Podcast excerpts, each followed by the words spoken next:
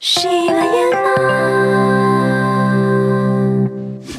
我觉得这中邪也挺中邪的，挺膈应人的，就你作为导演，你都被怕到不敢拍那个场面，就就很吓人，这种那个怒捧啊，合情合理的。我认为什么样的人不喜欢中邪？纸人有点令人发指啊！票房应该不会太高。让影人吐槽影评，让观点激情碰撞，这是全网首档影视对谈综艺，欢迎收听《电影博弈论》。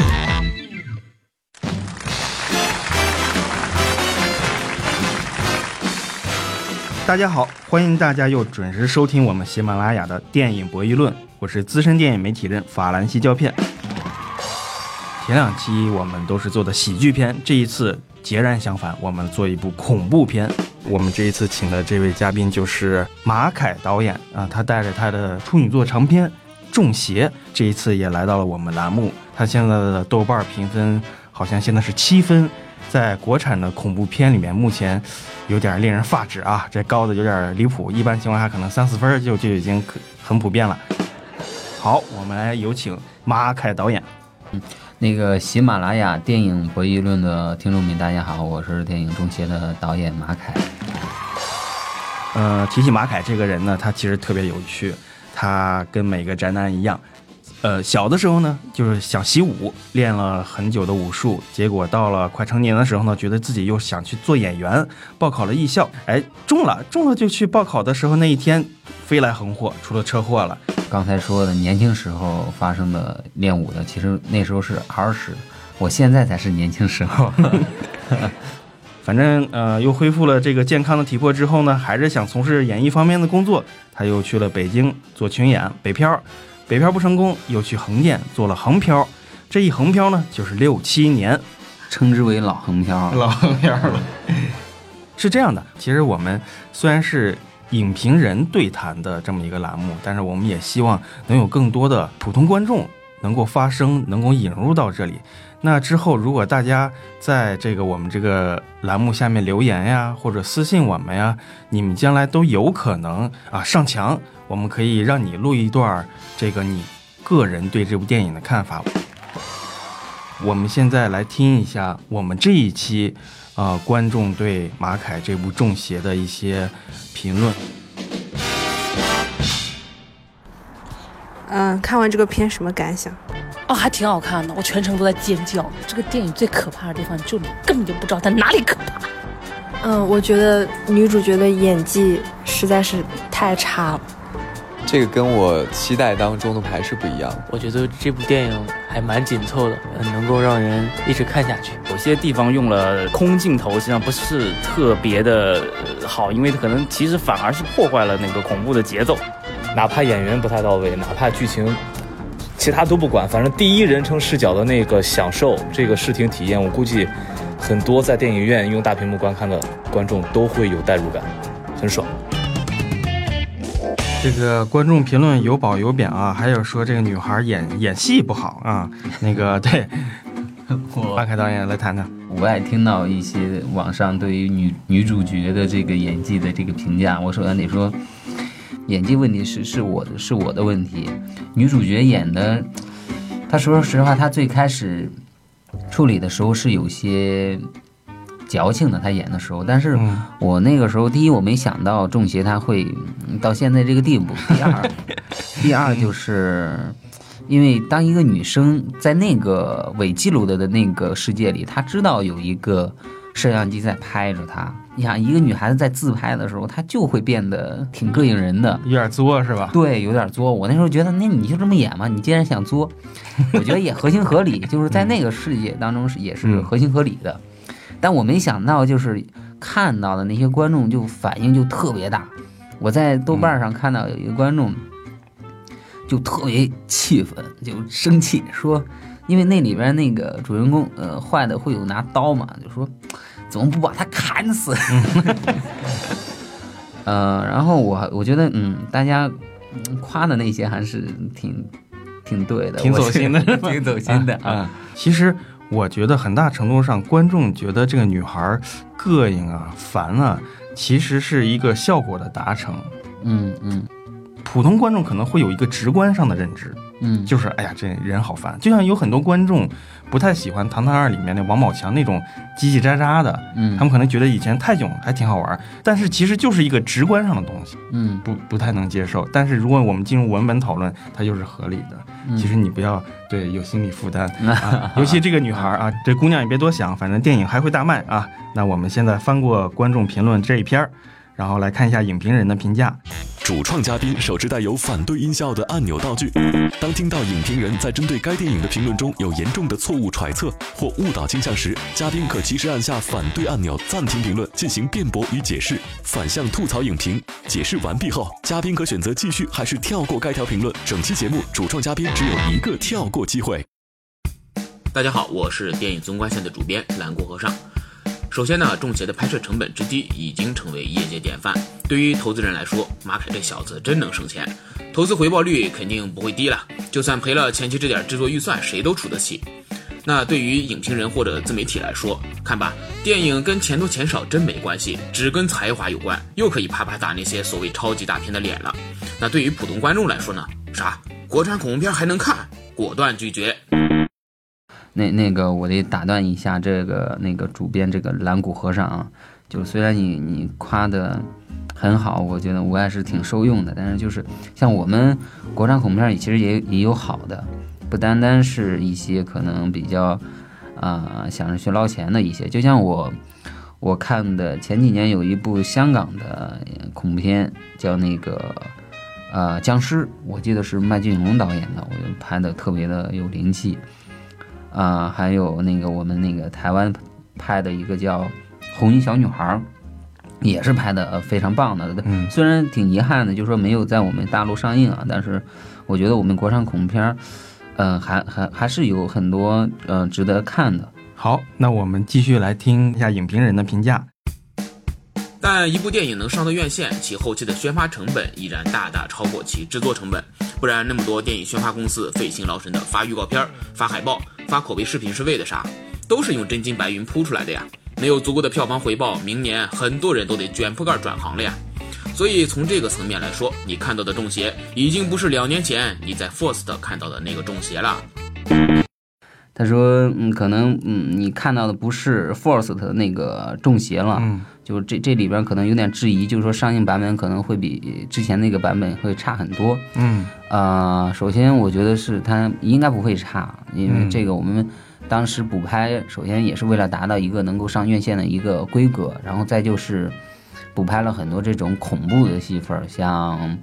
纸人，像嗯我们这种乡村的这种纸人，因为嗯在最初版本的时候，因为那个纸人太吓人了，我嗯没敢拍，然后补拍的时候就完成了我这个心愿啊，还加了很 多这种纸人的戏就份儿。你作为导演，你都被怕到不敢拍那个场面。对他啊给你的心理、心理暗示太、嗯太大了，就是那个纸人是我们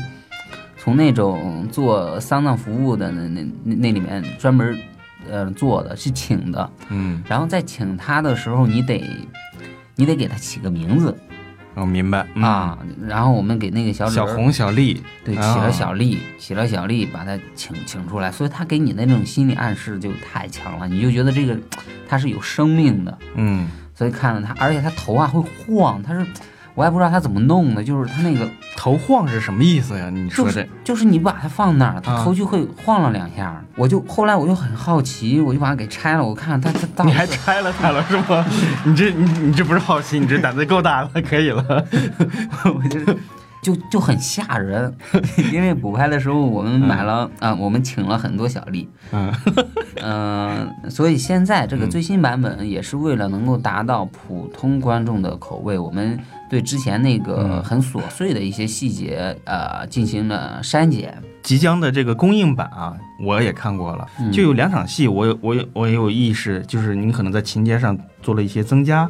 和一些那个，就像你说的，一大堆纸人，我记得原先原先那版没有那么一个大阵仗，是吧？对啊，包括人物的结局的死法做了一些调整，嗯但是也不算消减。对啊，对，我觉得那个恐怖的观感还是在的。嗯然后我印象中好像刚开始你还补拍了一段，就是他去找这个算命的这个王婆，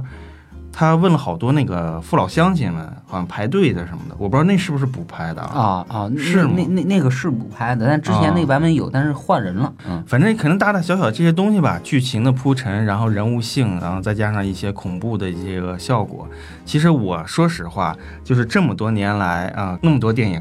它都进行过不同层面的审核、补拍、重新制作，能提升效果的， 反而很意外的就是这部《中邪》。我觉得这《中邪》也挺中邪的，它就它一路感觉好像是遇到一些坎坷，哎，可是它在不断的进化，它可能在进化一个非常圆润的东西。我觉得这是一件好事情，因为大家被补拍啊、重拍这种事情说的太多了，一提这两个词儿，可能是负面情绪会比较多，对吧？嗯一说啊，你这个没过审，要补拍，你完蛋了，肯定没第一版好看什么的，大家肯定都是惯性的这种思维。但其实我觉得《中邪》还真不是这个样子，至少在我的观感来，它的恐怖这个层面是完全没有被消减的。嗯啊、好，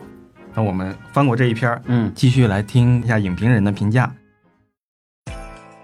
不得不说，《中邪》本身质量不算差，真的算是国产恐怖片里边出类拔萃的了。当然，这里不排除矬子里拔将军的说辞。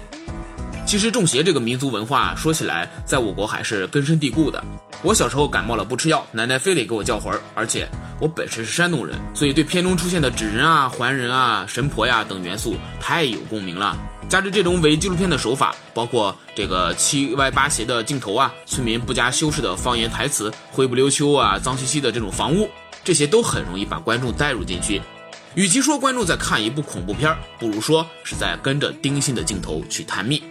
从这点来说，马海完全领悟了伪纪录片的精髓，而且找到了极为适合的拍摄题材。年轻一代新锐导演的价值被体现了。在工业体系不完善的中国电影中，需要让马凯这样的导演被重视，一如辛宇坤、毕赣对故乡执着的表达，从而获得拍摄下一部电影的资格。中邪是否卖得好，直接说明全球第一大电影市场是否名副其实，五万块银幕是否覆盖了真正想看电影的人，一年五百六十亿的总票房能否喂得饱万花齐开的电影产业，以及能否扛得住如狼似虎疯狂入侵的引进片儿，这些目前都没有答案。但我希望都给马凯一张电影票。好，这个影评人说完了，这种那个怒捧啊，这个嗯怒捧马凯导演，然后这个马凯导演应该是心里头也是蛮温暖的啊。对嗯对嗯下不去手，嗯，没法下手啊。这明显就是非常非常爱中邪电影的影评人啊！我觉得现在观众能够看到全世界，呃，各种各样的一种片子、一种形式。首先，我觉得对现在的观众来说，它开阔了视野，不会像。呃，很早之前大家接触的影片很少，那个时候如果说中邪拍出来，我觉得票房会应该不会太高，嗯然后现在呢，中国的首先我们的那个票房市场就都就本身就那么好了，然后再加上，呃，我们的观众也看了很多其他不同形态的影片，能够赌一下了，就是看大家能不能去去接受这样的一个伪纪录片电影。嗯，你是从什么时候开始突然间有一个这种期待的？呃，还是从 First 的，嗯，从 First 的结束那个时候，一下子就把我震惊了。在 First 的电影节上，嗯，公映完第一场的时候，因为我在之前我拍完以后，我入围 First 的，我我我对电影节的理解是一无所知，就是嗯我不知道在电影节上会发生什么样的事情。对我我是知道，嗯，呃，他们是很厉害的，嗯，就是说你能拿个像欧洲三大电影节那种，你是非常厉害的。然后我去了以后，发现不是那个样子，嗯就在那影展上有全国聚集了，呃，影评人、制片人、影视公司的人，都希望能在这里发现一些新导演，嗯啊、就一下子被被公映完第一场，一下就被那么多的制片人围住的时候，我一下子就啊、就震惊了。多少个制片人在围着你，就是要要微信要电话是吧？说啊，对，有就是聊，嗯，啊，嗯、我收名片，影视公司的我得收到了得有将近三十家的影视公司啊啊，其中有什么最大牌的有吗？啊，腾讯是一个对嗯吧？有腾讯，腾讯，然嗯啊是后呃，北京新文化，还有什么嗯伯乐，后啊后来又又和华谊的，你但你这两年你都在怎么怎么是一个怎样的心理状态呢？呃，一六年那一年几乎就是补拍，补拍完了嗯然后剪，就是剪出来了。一七年呢，我就开始写新剧本，嗯啊，完善新剧本，因为新剧本是一一三年底，我记得已经写完了，嗯，后来大家就和腾讯的那边又开始完善新剧本，一七年嗯是这样的。啊、我大部分还是在横店儿待着，嗯啊、也没有到北京来发展，所以我为什么呢？为什么不想来北京试一下，或者找更多的可能呢？我对哦大都市一点儿都不向往，我就喜是欢吗有山有水的地方哦啊！而且我现在就是我已经满足了我的最基本的条件，就是我我想拍自己的东西，我不再缺投资了。嗯我觉得这就够了，我没那么大的野心，嗯就简简单单就好。哎，然后拍能拍片儿了，能嗯养活自己的，自己的那帮朋友能跟着我，也能生活下去，我觉得这就够了。嗯，好，这个心态是真的很好很好的一个心态啊。那么我们来看第二位影评人的对这个电影的评论。大家好，我是什么电台的大老师。因为中邪，我可能无法为今年任何其他恐怖片贡献票房了，毕竟我是一个非常胆小的人，一年只能看一部恐怖片。一七年的时候呢，在美国看了《逃出绝命镇》，而一六年就是在 FIRST 影展上看到了《中邪》。从剧情和拍摄手法上来说，想必除了《鬼影实录》《惊魂鬼片场》《女巫布莱尔》等一系列经典恐怖片之外，导演也一定从著名大型实景真人秀栏目《走进科学》中吸取了不少灵感。你看，除了这个主题相似之外呢，连伪纪录片的拍摄手法都如出一辙，可以说是非常啊致敬啦。我嗯确实看过这种走进科学的，也是为了拍中邪，我真的看过这种啊，这你为了拍《中邪》还真的去看了很多《走进科学》是吗？我我就是看过，我想知道嗯这种普法栏目他们是怎么去拍摄这种记录性的东西，我想从他们能吸收一些伪记录的感觉去找、哦嗯去找去找那个。影《鬼影实录》确实是导致我直接拍中邪用用嗯这种伪纪录片的手法的电影，因为我我看过《鬼影实录》对我的冲击是特别大的。我觉得啊，一个电影原来是可以这样拍的，嗯因为我那时候是被商业片喂大的，就是你画面一定要高清，一定要精致，一定要有明星，镜头要稳。对，嗯我一直以为那才是电影，但 嗯当我看完《鬼影实录》的时候，我发现原来嗯电影也可以是这样的。嗯就是我也特别希望，就是去看中邪的书，不要抱着那种去看一个商业大片儿那种心态去看，那你可能就、第一个画面出来，你可能就特别的失望。嗯，我觉得观众可能会有那种心理，就是啊，这片我也能拍啊，就、嗯对吧？对对对对对，就观众一旦有这种心理，他就会凌驾于你，嗯，他就会觉得，哎，我这个票不值啊，大家都说好，这好在哪儿？他就会带着这种情绪一路下去。嗯，你担心的是这个，是吧？嗯嗯嗯，就是把它当成一个纪录片儿去看，你的心态就会放平缓很多。其实说是伪纪录片儿，但说实话，这里面有一些那种那种民俗文化性的东西，嗯，它也是有要有具备一定的记录功能。我不知道这里面有多少是真，多少是假啊。嗯就是他在这还原念的那些那个跑圈儿啊，嗯对吧？嗯，吃了吗？什么的，就这对吧？就这些东西，我不知道这个形态上有多少能还原到真实的程度，你可以给大家介绍一下就是所有有关农村的那些东西，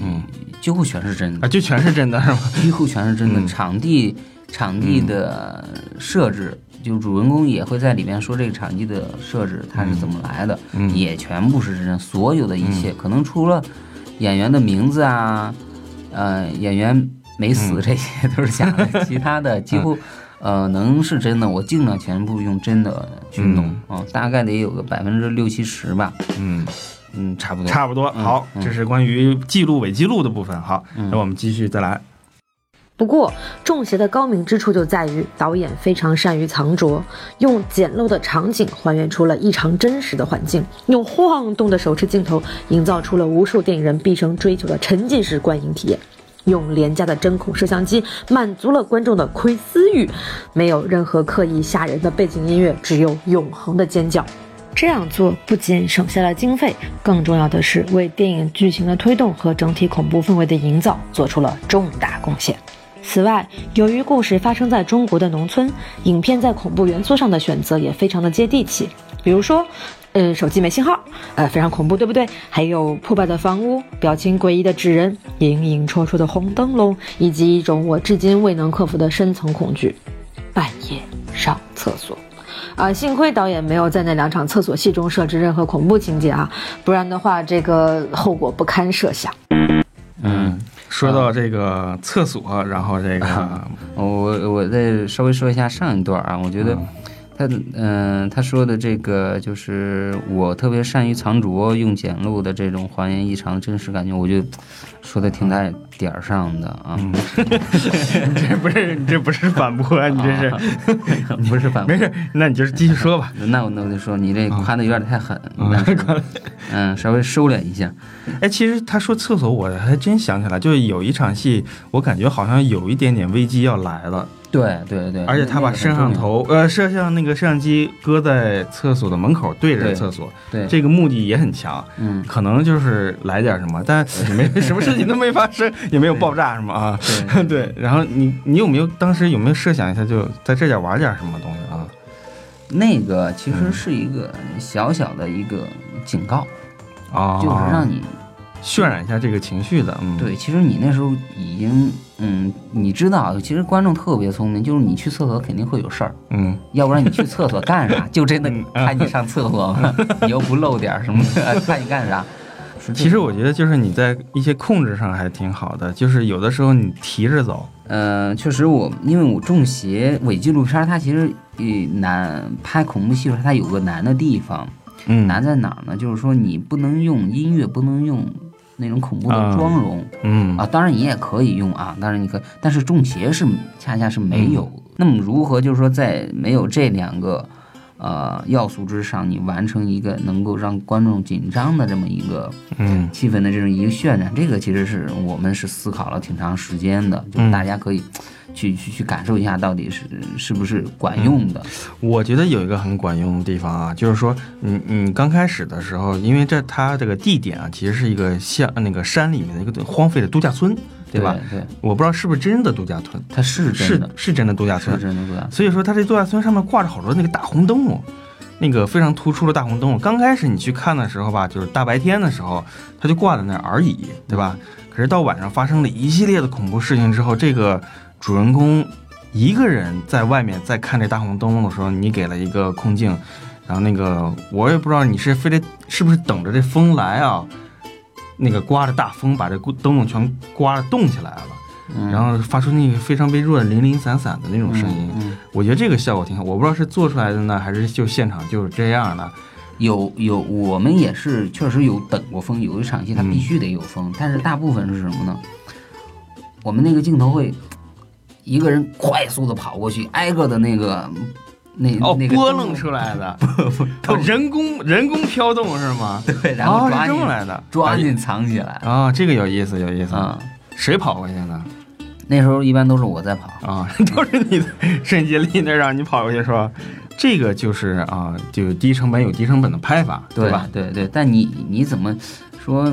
没有任何内音乐和恐怖妆容去让观众感受到恐惧？这个真的要好好做功课。嗯嗯，好，那我们这个啊，终于把这个厕所说完了。好，我们接着来啊。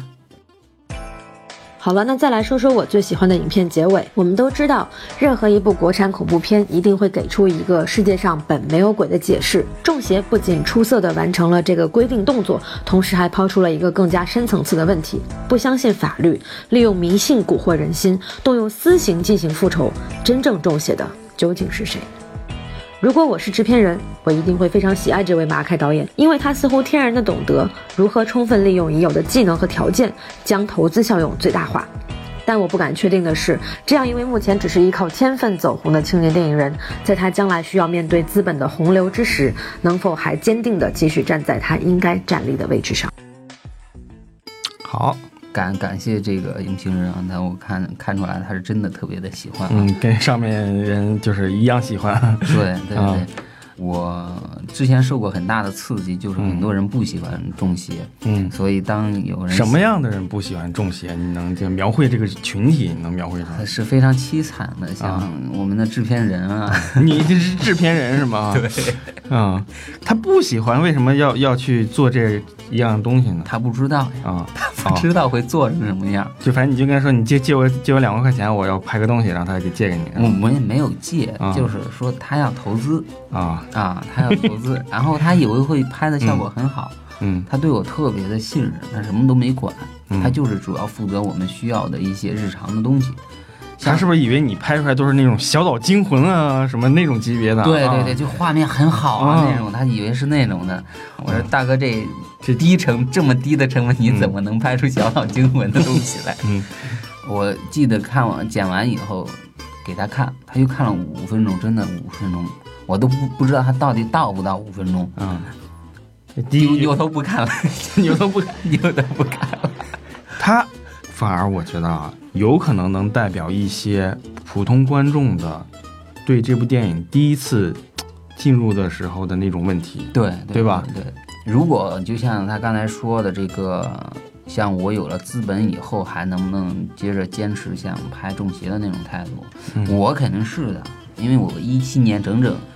整整一年我没有拍任何东西。你能给大家讲讲你现在这个筹划的这个本子项目吗？我一七年就是一直在弄一个本子，就是是一个恐怖加喜剧的，因为我很嗯喜欢喜剧片儿，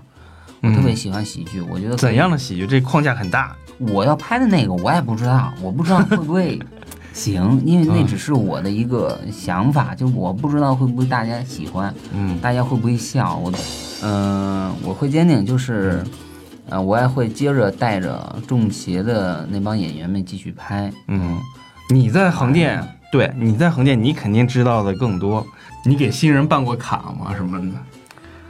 嗯，我有带啊，有有有带有有帮忙会，比如说某某朋友介绍过来嗯的，然后说他不懂啊，会带着他去办那种演员证啊，给他找、嗯找房子住啊什么的。我送走了好几波了，真的。好几波，就是那种扛扛不下去走了的。对，平均两年换换新换换新血。那你这换了三届了是吧？差不多。嗯我是我绝对老学长，称之为老横漂了。老横漂了。好，呃，今天感谢马凯导演能过来跟我们聊一些好玩的事儿，电影的台前幕后，还有他自己对电影这两年来的一些心得和自己的一些成长。我们这个市场已经有那么多糟糕的这个烂片儿，这个虽然说不能说它就是最好的，但是这个标杆、这个方向，我觉得是非常有建设性的。它是对中国，我一直认为这部《中邪》是对中国这种数码啊、时代这个导演门槛降低了之后，它最应该出现的一个东西。导演最后再想跟观众说点什么？嗯、希望大家去看，然后如果不喜欢的就尽量的少骂。好，谢谢马凯导演，我们这期节目就到这里，再见。